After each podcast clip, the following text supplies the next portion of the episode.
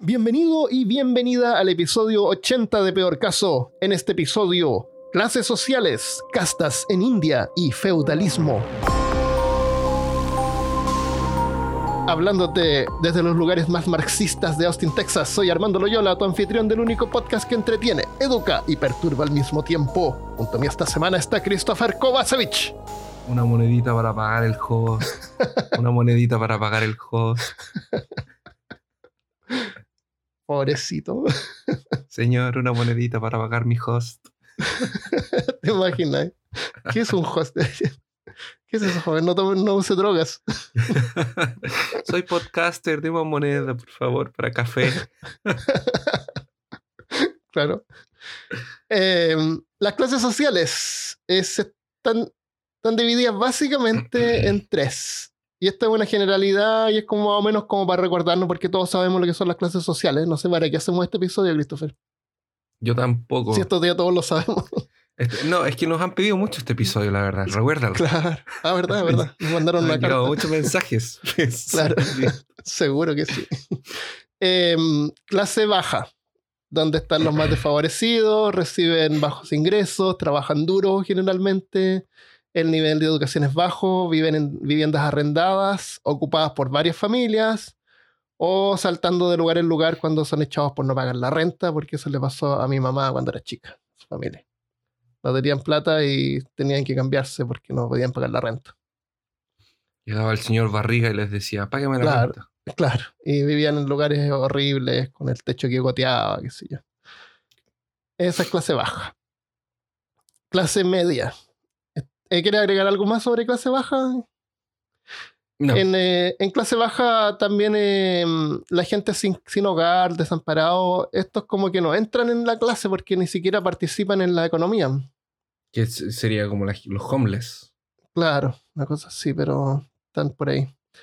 Eh, después la clase media está formada por gran parte de la clase obrera, comerciantes, profesionales, intelectuales, científicos, pequeños y medianos empresarios, podcasters, agrarios. Seguro. Residen en viviendas familiares, tienen automóvil generalmente y disponen de ingresos extras para gastar en lujos o vacaciones. Muy bien.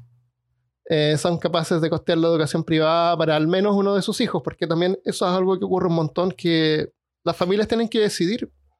No, no- Ah, no siempre le pueden pagar la educación a todos los hijos. Es verdad. Entonces eligen uno que es el mayor, que tiene una educación, y el otro, lamentablemente, después de terminar eh, la, la secundaria, se tienen que ir a trabajar. Sí, y eso pasa también en la clase media baja, digamos. Pero igual son de clase media. hay gente también que, eh, por ejemplo, tiene que entrar al primer año, que no se puede tomar un año para prepararse, para entrar mejor a la universidad, que tienen que entrar ya al curso que les dé para entrar. Eh, y tienen que hacer eso de una vez, tienen una pura oportunidad. Si reprueban algún ramo o algo, ya Si es que está con beca. tienen, tienen, eh, tienen que O, salir. o a lo la- mejor también. No sé si dar problema para el crédito también, pero sí, es complicado. Sí. en los países más desarrollados, pero no me refiero como a Europa o Estados Unidos, me refiero no Venezuela ni Cuba en este momento. Claro. En los países en general, la mayoría de los habitantes son de clase media. Eh, los ingresos, lo- la clase alta, los ingresos de la clase alta son superiores a los de clase media por magnitudes y son la minoría. En Estados Unidos ocupan un 1% de la población que controla casi un 40% de la riqueza del país, que es la- el dicho de, 40% es mucho. Es mucho Pero- dinero. Espérate que te cuente más abajo. México. Un 1% controla un 90% de la riqueza. Oh. Hay más, más abajo hay más desigualdad. O sea, 40% igual es mucho, pero imagínate 90%. La clase alta está conformada por empresarios, ejecutivos profesionales de mayor prestigio, eh, las principales celebridades de la industria del entretenimiento, presidentes de grandes sindicatos y líderes de altos círculos políticos y el mundo financiero. El, bueno, obviamente pueden tener varias casas, varios autos y pagarle educación a todos los hijos y, y así. Esas son las clases, las clases más o menos las, las, clases, las clases sociales y como vemos están ligadas con el sistema político y en este caso para nosotros en Latinoamérica el capitalismo. En algunos países de Latinoamérica, capitalismo. Pero aunque sea comunismo, igual existen estas clases media, baja y alta. Sí. Por ejemplo, en Bolivia, digamos. Va a ser igual. Perdón. Eh, pero en otras culturas y sistemas las clases pueden ser diferentes. Y aquí tú puedes decir, eh, claro, por ejemplo, en India. Claro, por ejemplo, en India. ¿Ah, sí? ¿Cómo es en Sí. India? Bueno, eh, el, el- el sistema social más o menos en India es a través de las famosas castas, que sería mm, a grandes rasgos, sería tú naces en una familia que tiene una posición y eso es lo que te corresponde, es lo que vas a hacer y eso está determinado desde el momento en el que naces. Así por lo menos. Dicen que funcionaba antes. A- Es como en el libro del mundo feliz. ¿Un mundo feliz para morir? No, no sé. Un mundo feliz de. de... No importa. Ahora, el origen de, de todo esto, de las castas, es un origen incierto. Según el mismo hinduismo, viene de Brahma, que Brahma no es la cerveza, es o el dios que creó todo el universo. Y que de algunas partes de su cuerpo salieron algunas personas con algunas con, con estas castas. Eh, eh, pero la verdad es que probablemente viene de una división social que se generó por eh, inmi- inmigrantes arianos que llegaron del norte. Algo Mm. así por el año 1600 antes de Cristo. Esto pasó hace harto, harto tiempo. Mm, Poblaron la península de la India y venían desde el norte. Y como siempre pasa, los que conquistadores o los eh, llegan y esclavizan al pueblo que estaba eh, siendo conquistado en este caso. Entonces, los habitantes de, la, de los pueblos que estaban en la península eh, fueron esclavizados. Al principio existían dos grandes, dos grandes, en este tiempo existían dos grandes castas, que eran dos separaciones. Los Varna y que de hecho Varna es el nombre que se usa hasta el día de hoy para definir a las castas, porque casta es un nombre que viene de los portugueses para dar esa diferenciación social. Ah, Pero la verdad es que-. Ajá. Wow. Pero es que la verdad, el, el Varna es el nombre al que se le da originalmente. Y el- los, los dos tipos de Varna que existían al principio era el Arya y el Dasa. Que básicamente el Arya son los pueblos amigos y el Dasa son los pueblos enemigos. Entonces esa es la primera separación social que hay. Los amigos y los enemigos. Los Aryas se, nombra, se renombran con el tiempo como Vis o Vaisha, que ya vamos a ver lo que son. Y surgieron dos grupos de elite, que son los Brahmis y los Kashtriyas, que sería la parte sacerdotal y la parte de guerrero, que en ese tiempo era obviamente muy importante, eh, incluso hasta, hasta hoy, porque los guerreros se transformaron en la parte política administrativa. Y los Brahmis ah, todavía existen como los líderes sacerdotales en, en- en- India. Con el tiempo, estas separaciones obviamente fue- fueron cambiando y eh, sufrieron grandes cambios en la Edad Media, después otro en la Edad Moderna y otro en la Edad Contemporánea. Especialmente durante la conquista del Imperio Mongol, que fue por muchos años, y la India Británica, que era cuando la India pasó a ser parte del Imperio Británico. La India Británica eh, transformó la organización por castas en el base de organización del mismo sistema. Esto fue entre el 1860 y el 1920. Ahí los británicos separaron a los indios por castas y les daban Mm. cargos a cada uno de ellos, de esas castas, eh, eh, eh, dependiendo de, de dónde venían, pero eh, los cargos más importantes eran reservados solamente para descendientes de ingleses o ingleses que fueran cristianos.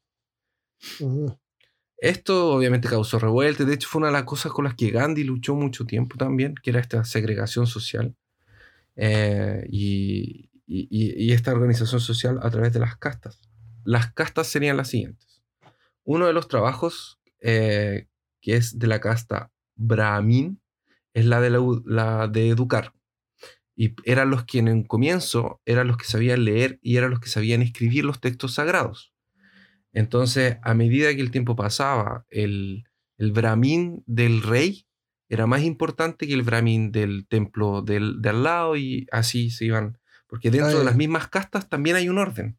Claro. Entonces los brahmines, además de ser sacerdotes, habían como sacerdotes más pro y más importantes que otros sacerdotes. También están los... eh, en la parte de administración social y la administración del Estado, que en este caso serían los gobernantes y los reyes. Esto, esto estaría en segundo lugar, después de los sacerdotes. Y profesores y Y, educadores. y- y educadores, exactamente. Eh, es que la verdad no eran profesores y educadores, eran los que son, son los que tienen el privilegio de tener más educación. Ajá, Porque. ¿quién, quién, quién era el mejor educado? El que sabía leer y el que sabía escribir. Y generalmente, ¿quién es ese? Es el clérigo. Ujú. Porque la iglesia siempre coleccionaba los libros. Claro, pero aquí no eran iglesias, aquí eran O sea, los, los templos. eso, que tenían escritos sagrados. Claro. Bueno, el segundo entonces son los, eh, los Katrisha, que son la parte de administra parte de gobernantes y regentes.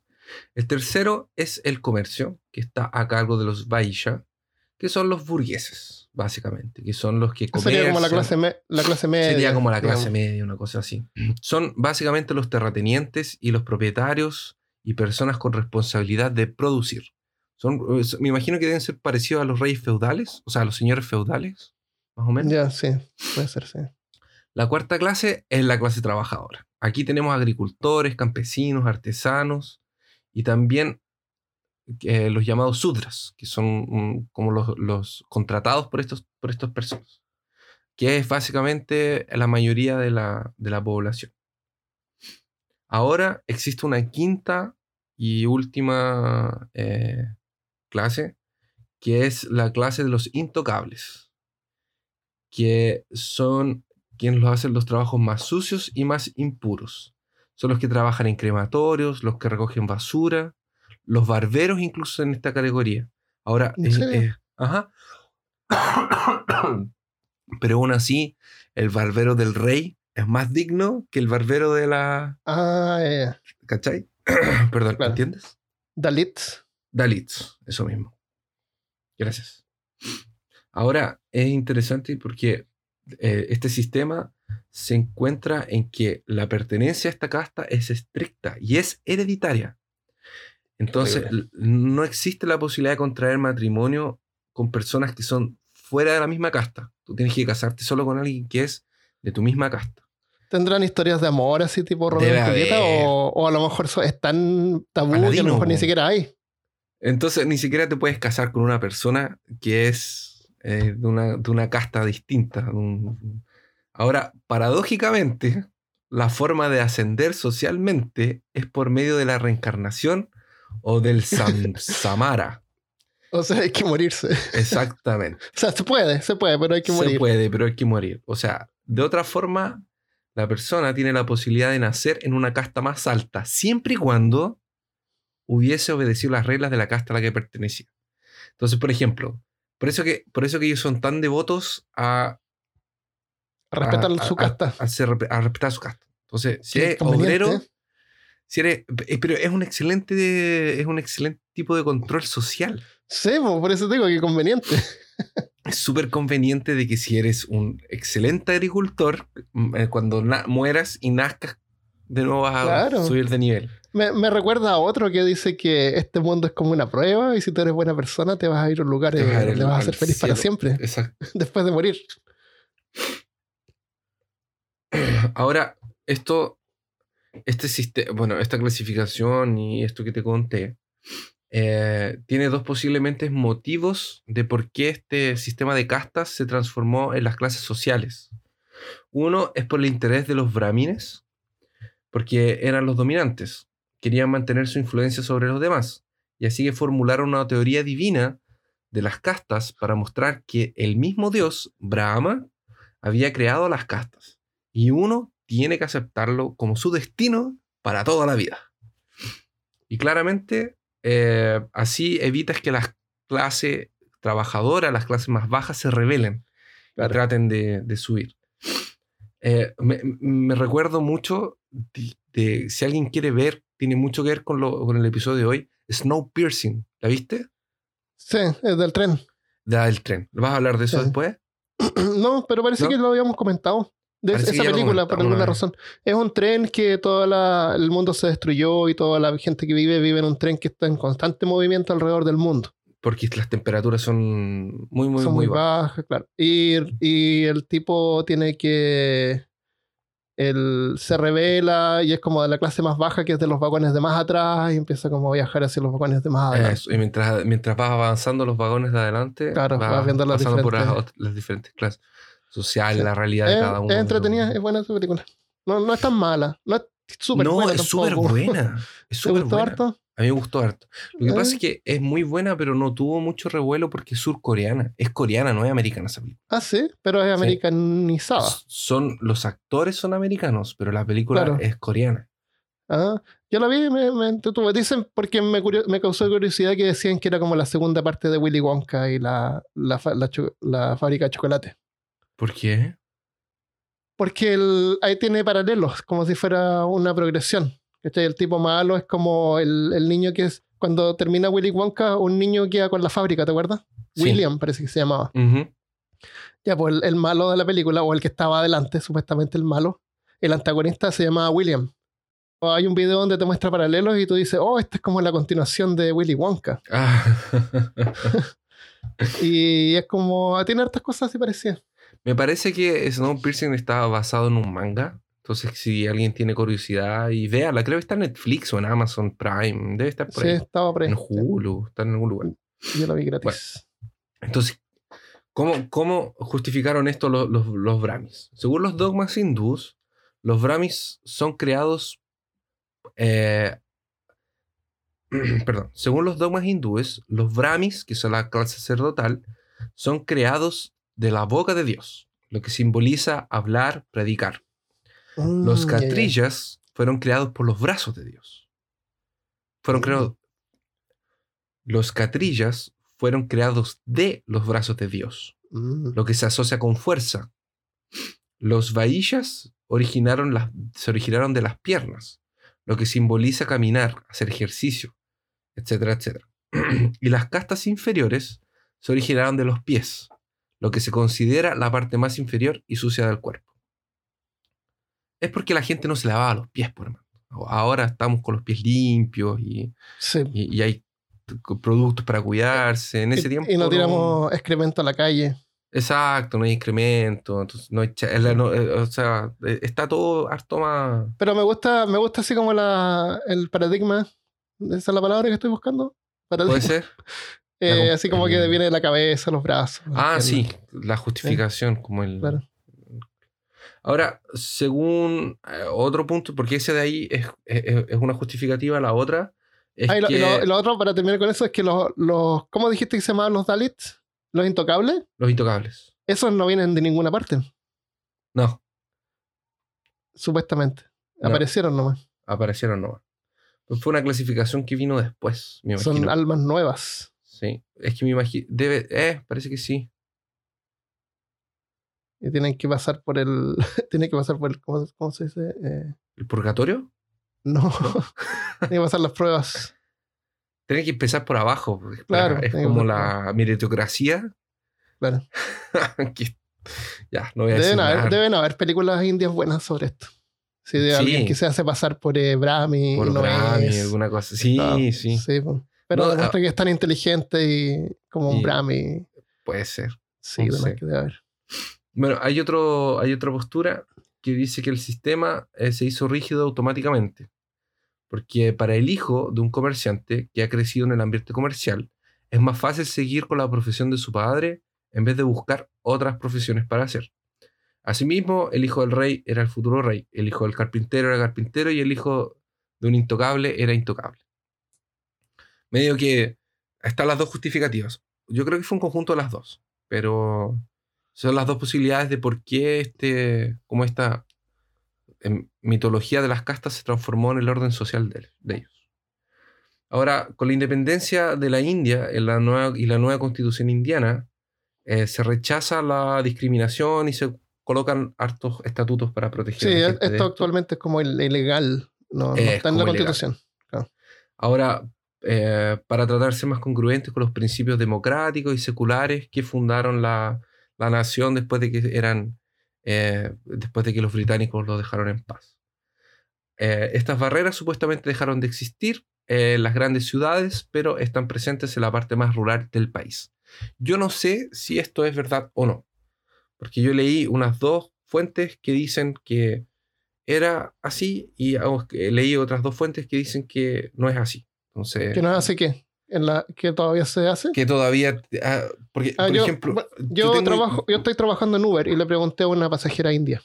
Y me dijo que era ilegal, pero lo- algunos Brahmis todavía lo hacían. O sea, se refiere al- a los Brahmis como Brahmis, que no se mezclan. Así como, ah, existe como una clase alta que trata de mantenerse separada.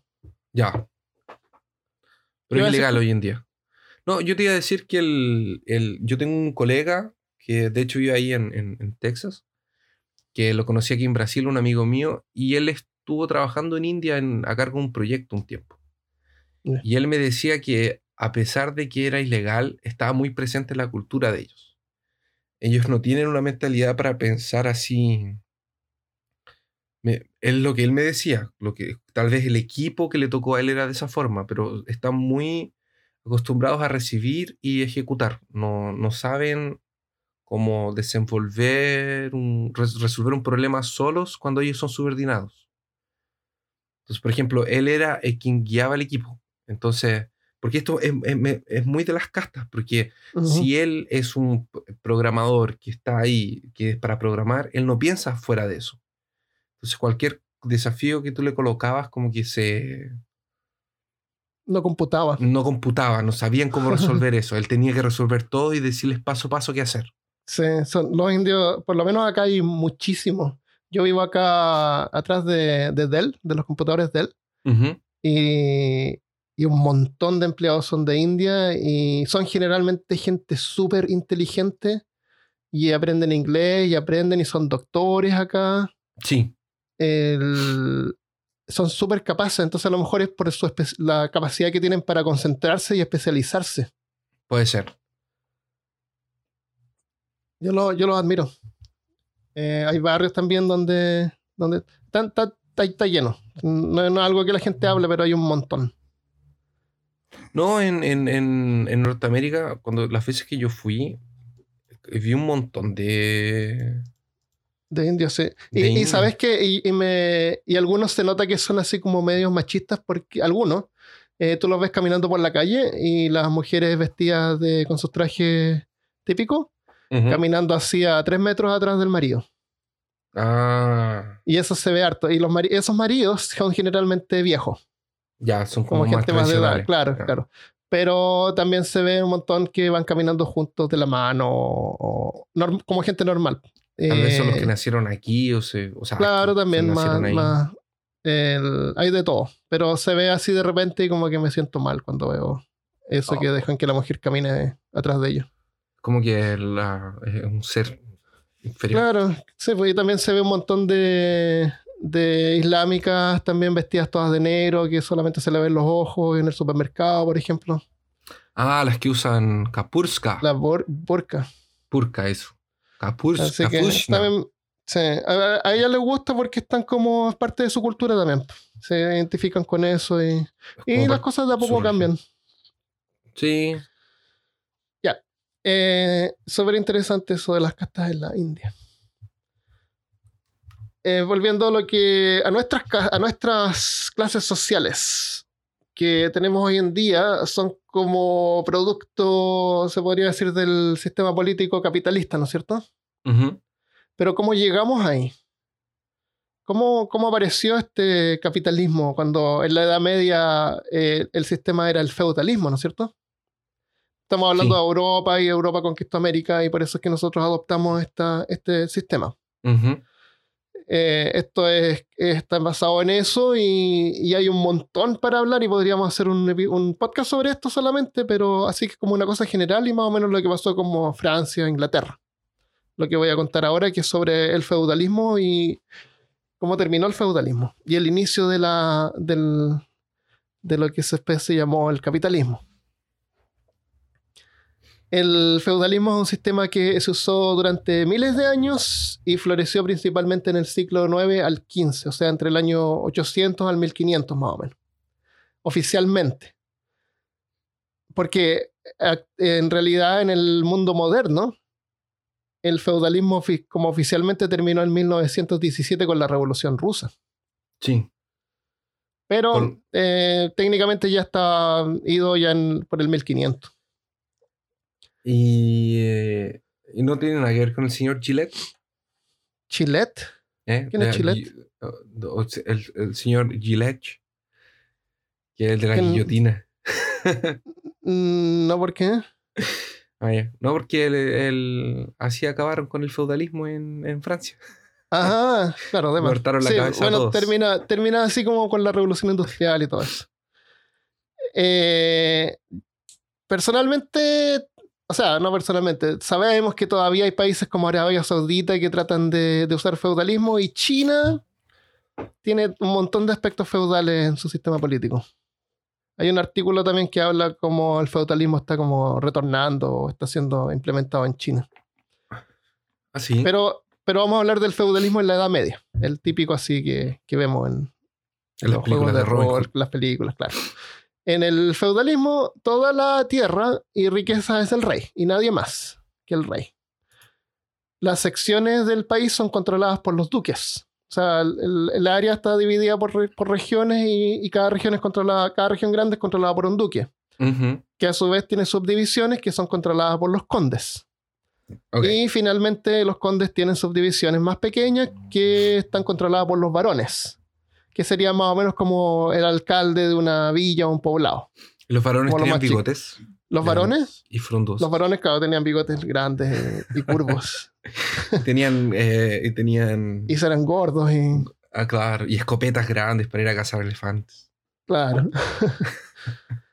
en, debajo de, de, esta, de estos que son como la, la clase eh, política que gobierna, están eh, los independientes, los campesinos o villaneses, no me acuerdo cuál era la historia de los villanos ahora. Los villanos. Ahora son, ¿Cómo en peor caso son villanos. Todos saben que son llamar- villanos. Cam- bueno, campesinos o villanos, los que viven en las villas. y los siervos. Entonces está el rey, duque, conde, varón y después hay los campesinos. En este sistema, los campesinos eh, se les otorgaba un pedazo de tierra de unos 6 acres. O sea, tú llegabas a un lugar así, decías ya, yo quiero vivir acá, te da, te da un pedazo de tierra de más o menos unos 5 o 6 acres. ¿Cómo te crees tú que se medía un acre en la, en la Edad Media? ¿Qué es un acre? Eh, me imagino que se medía con hilo, no sé, con cuerdita y ¿Con nudos. un hilito? ¿eh? Con nudos podría ¿Y ser. nudos? Tiene sentido. Eh, bueno, la, es la cantidad originalmente, ahora tiene una media, obviamente, pero originalmente era la cantidad de tierra que un hombre con un buey podía arar en un día. Ah, excelente. Así que si tú tenías que ir a medir eh, tu tierra, tú le dabas cafecito al buey para poder arar harto ese día y era un acre. Ah, entonces dependía del buey y de la persona que estaba Claro. hablando. las condiciones climáticas. Las condiciones climáticas. Pero eso era como originalmente, obviamente. Ahora, Ah, ahora un, un, excelente. un acre es, un- es 1.4 de hectárea. Así que 6 acres corresponden a unas 2 hectáreas y media o 24.000 metros cuadrados. O sea, igual es un pedazo de tierra más o menos grande y para tener Oye, una granja. y- Y cuando tú ibas ahí y hablabas con el varón, él te daba el kit del aldeano, así como claro, el kit Todo del varón. su antorcha y su tridente y su pava. Claro. Entonces, Claro, los jueves perseguimos a a las brujas. los jueves perseguimos a las brujas y los martes eh, al monstruo de la semana. claro. claro. A los dragones que Claro. aparecían. Porque habían dragones en ese tiempo, ¿no? Ah, es verdad, habían dragón. Es que se murieron Sí. todos. Los mataron Los- todos. ¿Sabes qué los mató? La industria. Ah, pobrecito. Les robaron todo el- oro que tenían. Claro, exactamente. El- entonces, a cambio de esto, lo único que tú tenías que, hacer era firmar un juramento de fidelidad al varón. ¿Ah, sí? Era todo lo que tenías que hacer y tú tenías tu, Nada más. tu tierra ahí, que era igual harta tierra. Y que la gente, me imagino, no sabía leer. Entonces, Pero, claro, tú tenías que... Pero ¿por qué ibas a desconfiar del varón? Sí. pero por supuesto.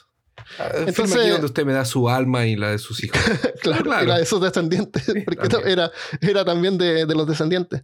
Entonces, eh, esto era lo que hacía la mayoría de la gente, porque no tenían dinero, habían perdido todo, y era familiar, o sea, afectaba a los descendientes indefinidamente mientras vivieran en esa tierra. Ajá. A cambio de eso, los campesinos debían entregar al varón todo lo que el terreno produjera durante tres a cuatro días de las- a la semana. O sea, como casi la días. mitad de lo que tú producías era para el varón, es y de ahí mitad. para arriba. Sí. Es harto. Además, no podías abandonar la villa por, por más de un año o perdías tu tierra si te ibas. Ah. Y también podían ser eh, reasignados a otros trabajos, porque no era solamente en una villa o una localidad el- la, la tierra tuya solamente. Por ejemplo, te podían mandar a trabajar a la taberna a, a hacer cerveza, a trabajar en un granero o el molino, hornear pan, o a la herrería, o a diferentes tipos de plantaciones, porque habían partes con árboles frutales, que se iba a recolectar fruta, o ir a recolectar madera a los bosques, qué sé yo, a cazar, no sé. Había un montón de cosas que se podían hacer. Eh, nosotros lo sabemos porque jugamos juegos de Claro, MMORPG. es- es- Y esto son las- totalmente sacado de, de los, Claro. los anales del conocimiento y de la historia de la humanidad. Cosas como el manual de Dungeons and Dragons, como, Claro, World of Warcraft. como World of Warcraft, ¿eh? Como El Señor de los Anillos. Claro. Entonces, el campesino representaba a la mayoría de la población. Y otro grupo importante eran los independientes, que en inglés se llamaban freeholders. Ellos controlaban un trozo de tierra, igual recibían protección a cambio de un pago fijo mensual. O sea, ellos pagaban como un arriendo mensual. Ya. No tenían que estar produciendo y, dando parte de lo que ellos producían. Ellos pagaban un, un- un- un pago fijo y podían hacer lo que quisieran con la tierra. Y en ese grupo estaban los mercaderes, los dueños de las posadas, por ejemplo. Ah, ya. Sí, El dueño del molino. como, pagaban Ellos como pagaban un arriendo el derecho de, de uso. Claro, entonces podían ganar, ganaban mucho más. Exactamente, claro. Eh, entonces eran como más libres, ¿entiendes? Como independientes. Eh, y otro grupo también lo conformaban los caballeros que ofrecían sus servicios militares y protección a la villa a cambio de la tierra. Ahí también vivía su familia con el, como en el caballero, eh, que también tenía que responder al rey en caso de guerra, qué sé yo. Pero ellos no pagaban nada, a ellos, es- él solamente daba los servicios militares. Entonces, mm, toda esta cadena jerárquica estaba estipulada, así como dijiste tú que estaba en la India, que lo habían, estaba escrito, que Dios había eh, comandado todo esto. El- todo esto estaba escrito en la gran cadena de los seres, que definía la posición jerárquica de toda la materia y toda la vida según el cristianismo medieval y era decretado, era como decretado por Dios. La gran cadena de es un tema interesante que podría dar como para un episodio, pero está definido ahí desde, desde Dios, eh, los ángeles, los demonios, después los humanos, y entre los humanos primero está el rey, qué sé yo, hasta el último tipo, después vienen los animales mayores, y están todos como una... Cada animal, cada planta tiene así como una... Están las aves ahí también, los- las aves de- que comen carne, y después debajo de la cadena están las aves que comen semillas, por ejemplo. Después las Mm. plantas, las piedras, y después la materia. La materia que no se ha conformado en nada todavía, porque en ese tiempo creían en estos elementos, ¿te acuerdas? Sí, La sí, tierra, entonces los elementos están al final. Elementos como puros.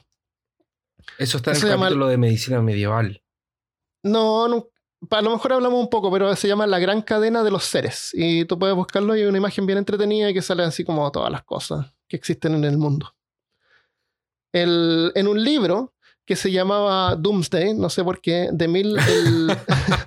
no, es que no, no sé, no sé qué más tendrá que ver este libro, se llamaba Doomsday, que es de mil, del año 1086. ¿Ya? En, entre este libro está indicado la cantidad, el porcentaje de independientes y, y villanos que, que existen. Y dice que un 12% en Inglaterra son independientes y un 35% son campesinos. ¿Ya?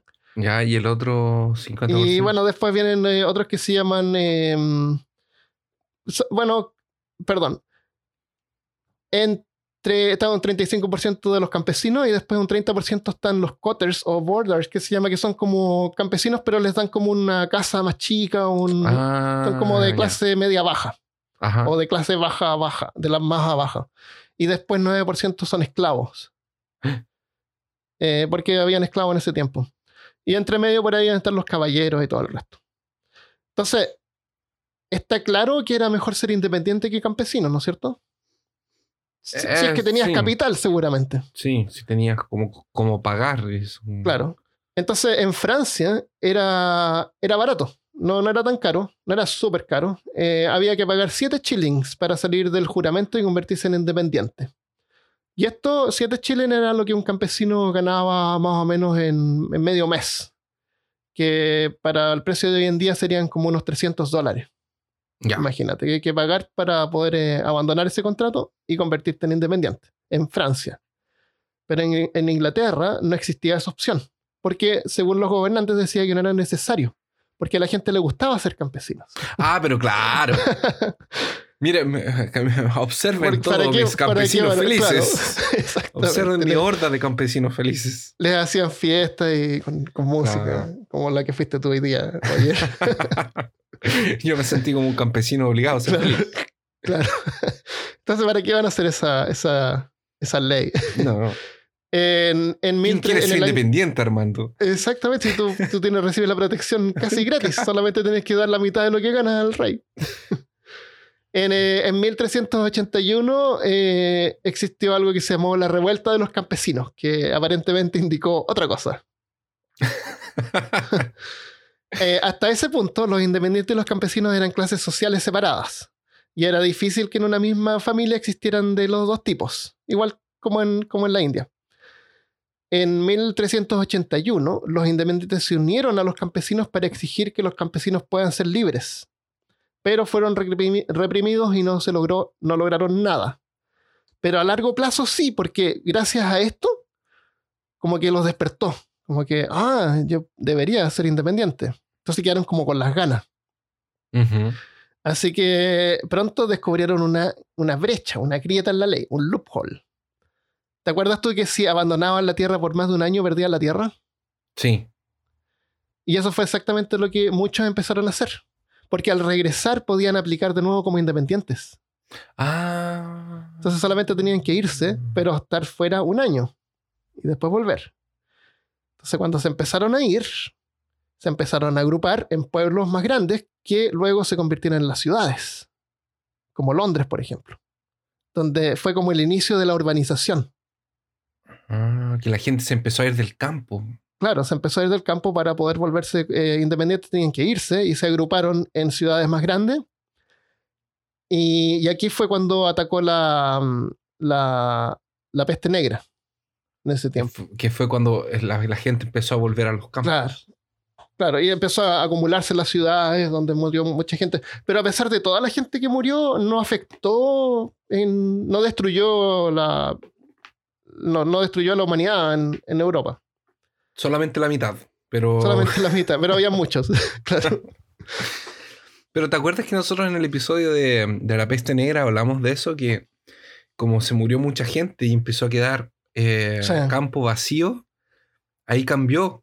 De ahí eran los feudales que tenían que ofrecer mejores condiciones Exactamente. porque mi campesino se iba. Y si mi campesino se va, ¿quién trabaja? Claro. Es como en el Age of En- Empires, cuando tienes solo soldados y se te murieron los aldeanos. Claro. ¿Quién hace las que lo cosas? llaman- claro. Claro, eso todo eh, aportó al, al cambio. Entonces, ya para el año 1300, ¿te acuerdas que era como 17% de independientes? Sí. Ahora los independientes son un 50%. Ah. 50% independientes y 50% campesinos. Ujú. El- los campesinos que abandonaban las villas se agrupaban entonces.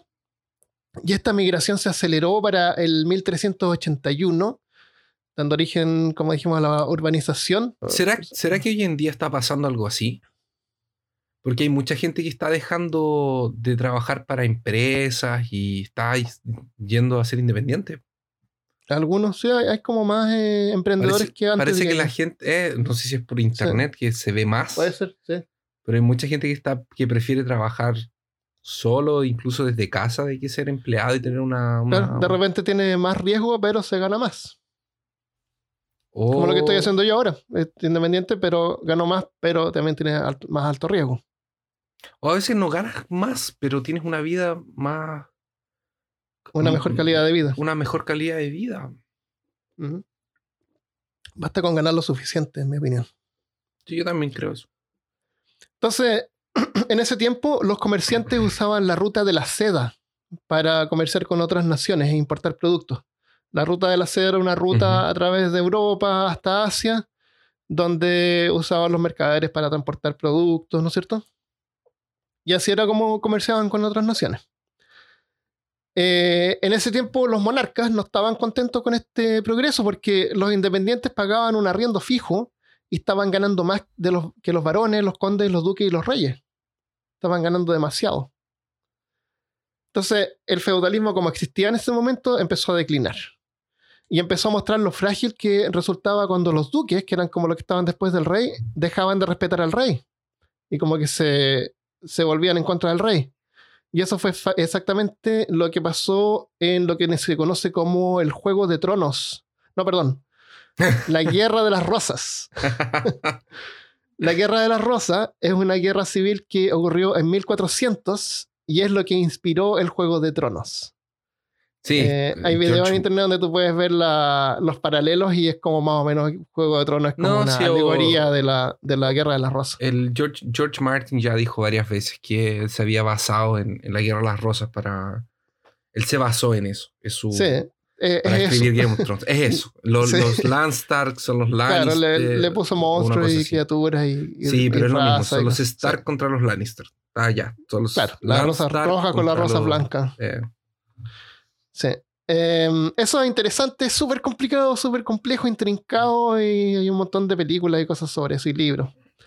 Entonces, eh, mientras tanto, mientras tanto, más en al otro este, lugar del país. en otro lugar del mundo, Ah, perdón. En otro lugar del mundo. en otro lugar del mundo, el sultán Mahed II, líder de la armada, de la, de la armada otomana, conquista Constantinopla, bloqueando la ruta de la seda para Europa. Uh. Entonces, no- Constantinopla. La gente tiene que entender que la ruta de la seda no era una ruta hecha de seda, tampoco era una ruta donde solo venía seda. Claro, no, venía de todo. Eh, y exportación, importación de, de cosas, productos tela De, de- de y, y cosas para comer, así como, pimienta, claro, todas esas cosas. Todo ese tipo de cosas. especies. Sal. Sal y Eh. pimienta. Em, entonces, Constantinopla, que ahora es Estambul, en Turquía, queda justo al este de Grecia. O sea, si tú miras el mapa, a la derecha está Turquía y a la izquierda está Grecia y después está Italia.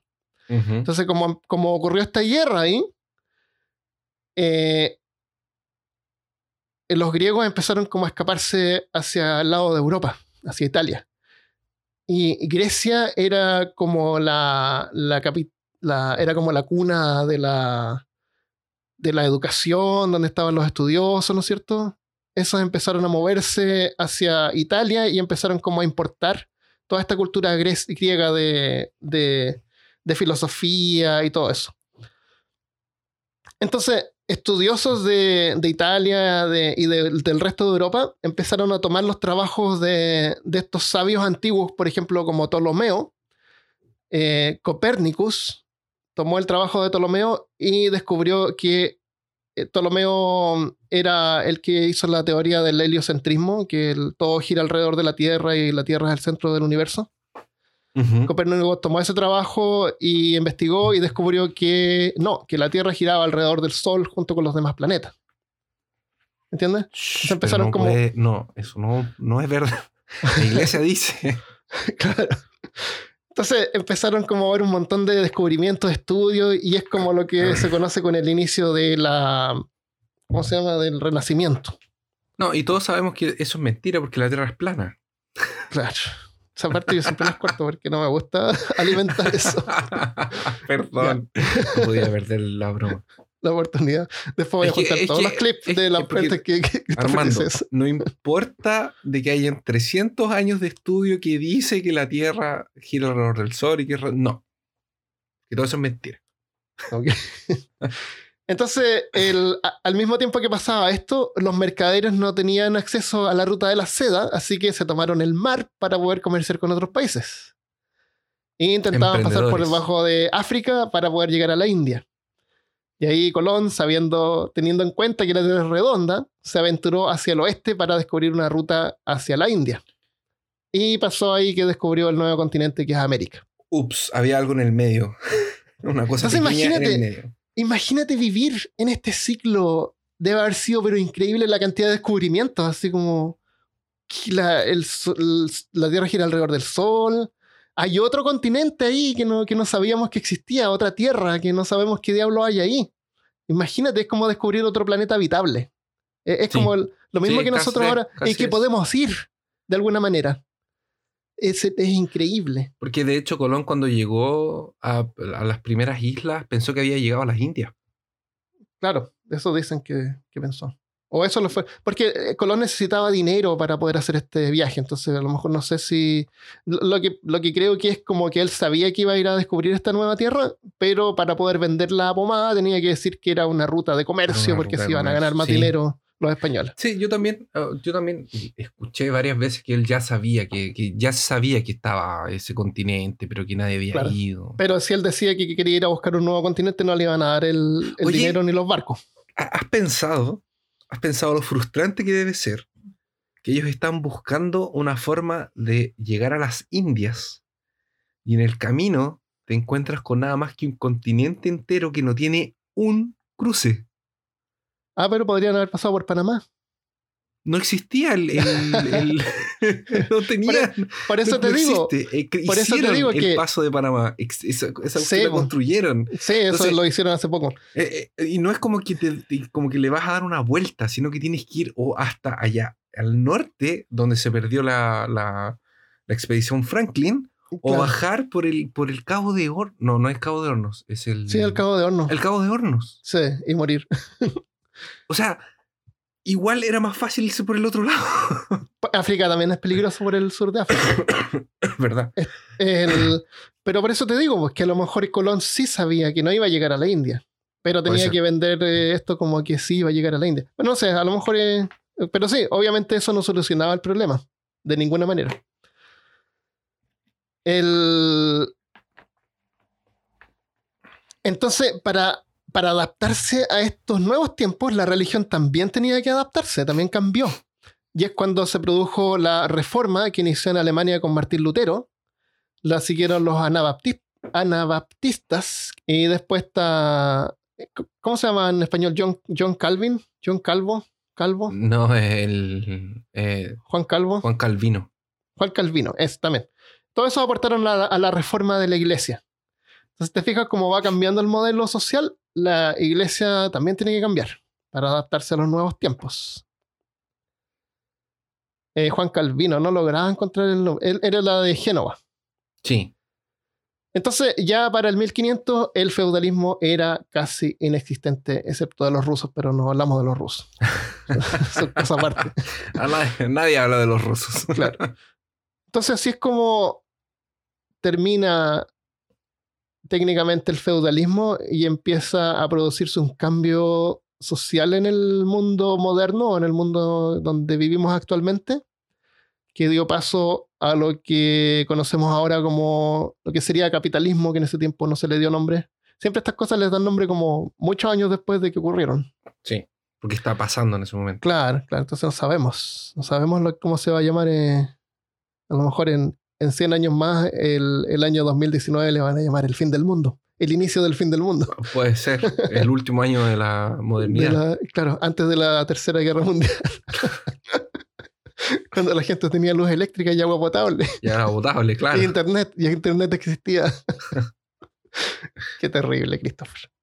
Ya, dejémoslo hasta acá y a lo mejor en otro episodio podemos hablar del inicio del capitalismo, eh, Marx y, y Hegel, Hegel y todo eso. Adam Smith, el inventor del capitalismo. ¿Tenemos algunos saludos esta semana, Christopher? Tenemos. Bueno, nos mandó Andrea Ram. Dice: Hola, tal vez esto nunca lo lean. Lo estamos leyendo. Pero quería decir. ¡Sorpresa! Eh, pero tal vez quería decirles que llevo. No, nada que. Ah, me confundí porque nos reímos. Quería decirles que llevo dos semanas escuchando sus podcasts y quería contarles que en un, su episodio 21, donde hablan de radioactividad, cuentan que en mi país, México, se robaron una camioneta con uranio. Esto es 100% real. Inclusive, en esas fechas estaban registrando todas las camionetas que tuvieran esa descripción. Que tuvieron Al final- año. Sí. Camioneta con uranio.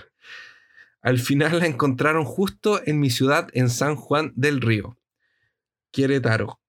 Al parecer, las personas que habían robado la camioneta escucharon la noticia y abandonaron la camioneta en alguna calle junto con el uranio. Uy, Muchas gracias por su accidente. Esto fue donde un montón de gente alrededor también se empezó a enfermar.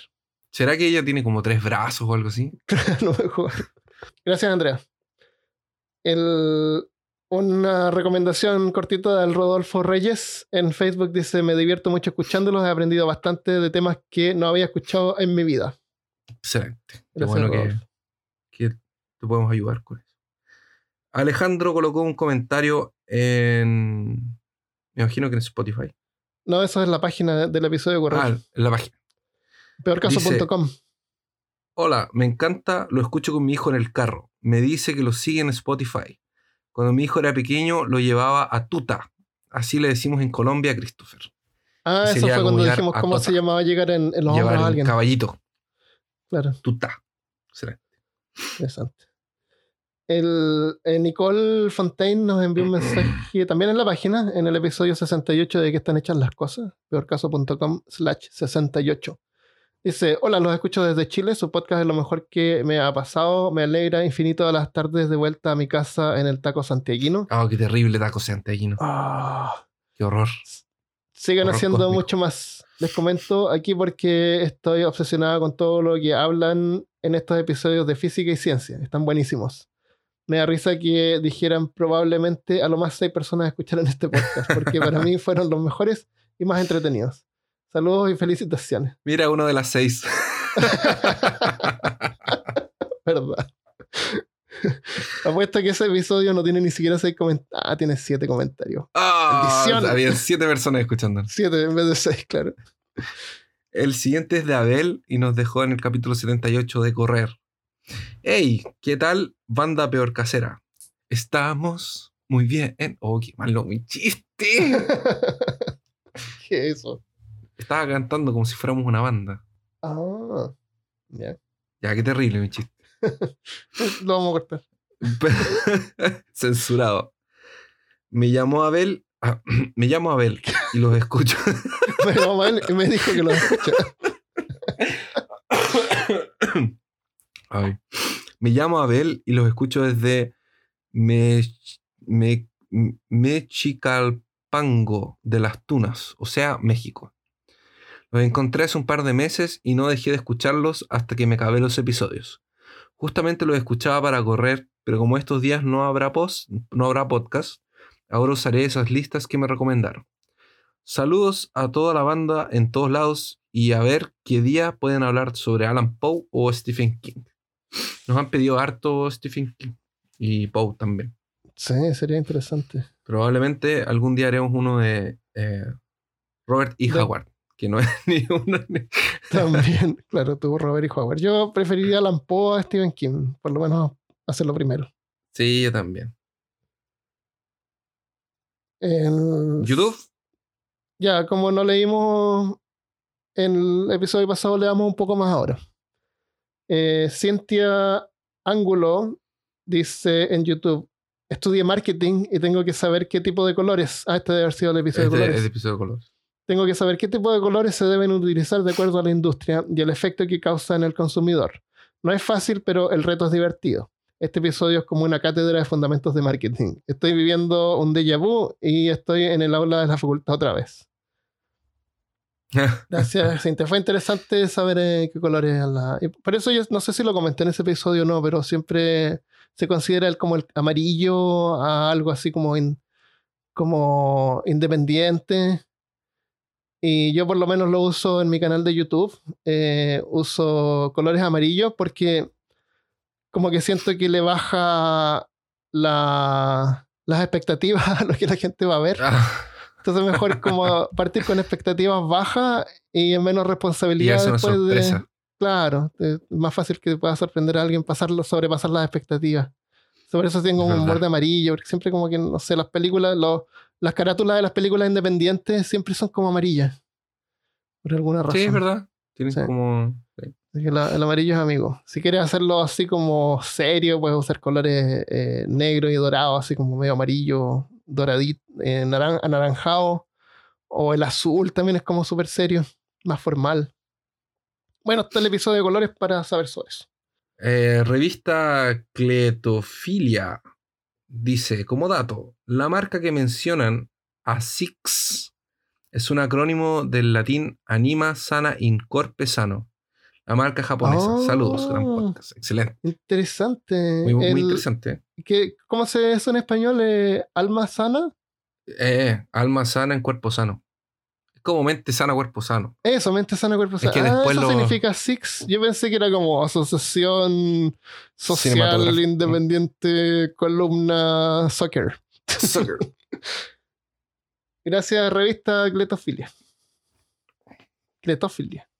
Cletofilia. Eh, Somber en YouTube dice: Amo este podcast y lo empecé a escuchar en Spotify hasta que se me acabó el premium. Me encanta mucho el acento de Christian. Perdón, se lo escribí mal. No, lo escribí. Escribió C-R-H-I-S-T. Eh, Y Christian, CHR. Christian se va a molestar por eso, porque él es muy sensible que escriban bien su nombre. bueno, espero que crezcan mucho y sean el mejor podcast para mí. eh, para mí lo, lo es, la quiero. Las, what? Las quiero. Ok, gracias. Gracias, Samber. El, lo, que, lo que tenemos que aclarar una y otra vez, una y otra vez, es que escuchar podcast en un teléfono es gratis. Y en Android o, o, o an- Android o iPhone se puede bajar una aplicación que se llama Podcast, donde tú te puedes suscribir a un montón de podcasts diferentes. No necesitas usar Spotify ni tener Spotify Premium para disfrutar de podcast. Sí, es verdad. Es gratis y funciona de la misma manera, e incluso mejor porque cuando tú te suscribes en la aplicación podcast de tu teléfono, los episodios nuevos se descargan en la mañana. Por ejemplo, nosotros publicamos a las 5 de la mañana para dar tiempo a que la aplicación encuentre el podcast y lo descargue de tu teléfono antes que tú salgas de tu casa. Entonces, teniendo eso en cuenta, eh, te ahorras data si es que te suscribes en una aplicación de podcast. Sí, es harto. Y es gratis. Y lo otro, recuerden que nosotros ni ningún podcast gana nada por ser escuchado en Spotify. Así que aunque tú pagues por Spotify Premium, los creadores de podcast no ganan nada con eso. Sí. Es verdad. He dicho. Eh, Darkseid dice: El mejor podcast lo hacen ustedes, estimados. Hacen más cortos mis viajes y siempre aprendo algo nuevo. Este podcast me recordó el libro La larga marcha de Stephen King. Un libro corto pero entretenido que trata de 100 jóvenes elegidos al azar para participar de una competencia en donde tienen que trotar, trotar, trotar. Hasta que solo quede uno vivo. Maldición. oh, qué interesante. Quiero leer eso. Qué terrible, te imaginas el que el, el cabo se va muriendo. Correr hasta la O sea, muerte. se cae. O sea, yo creo que dejas de correr porque te cansas, po. pero no te mueres. No, te desmayas y te, probablemente te dejan. Te quedas atrás. Te quedas atrás y te dejan ahí. Para siempre. Claro. Qué heavy. Gracias, Darkseid. Ese era el enemigo de la Liga de la Justicia. Sí. Oh, qué, qué bueno que se tomó el tiempo para escucharnos y escribir. Gra- sí, gracias, señor Darkseid. Por favor, no destruya lo nuestro respetamos, por favor, no nos mate. claro. Muchas gracias a todos los que nos escribieron, mandaron comentarios por la página de Facebook, todas las cosas. Los leemos Eh. todos, estamos siempre pendientes y los compartimos entre nosotros en un grupo secreto donde hablamos mal de ustedes. A mí me gusta cuando dejan los mensajes públicos porque así otros también pueden eh, leerlos y, y conversar. Así que gracias. Muchas que tenemos un grupo en Facebook también donde se pueden unir y compartir cosas valiosas. en la comunidad es bien entretenida, conversan harto entre ellos y, y- y nos ignoran también. Claro. Pero esa es la idea. Está muy bien eso. Nosotros somos los creadores del podcast, pero no somos el podcast. Exactamente. Porque el un, podcast animal, son un animal aparte. Eso. Oh, voy a poner música romántica ahí. Ah, Qué lindo. así Ya. que, excelente. Muchas gracias. Ya, si quieren saber más sobre qué pasó después del feudalismo, escuchen el siguiente episodio. O otro episodio en el futuro, no, no me voy a quemar. Ya, gracias por escuchar. Nos vemos la próxima vez. Adiós. Adiós.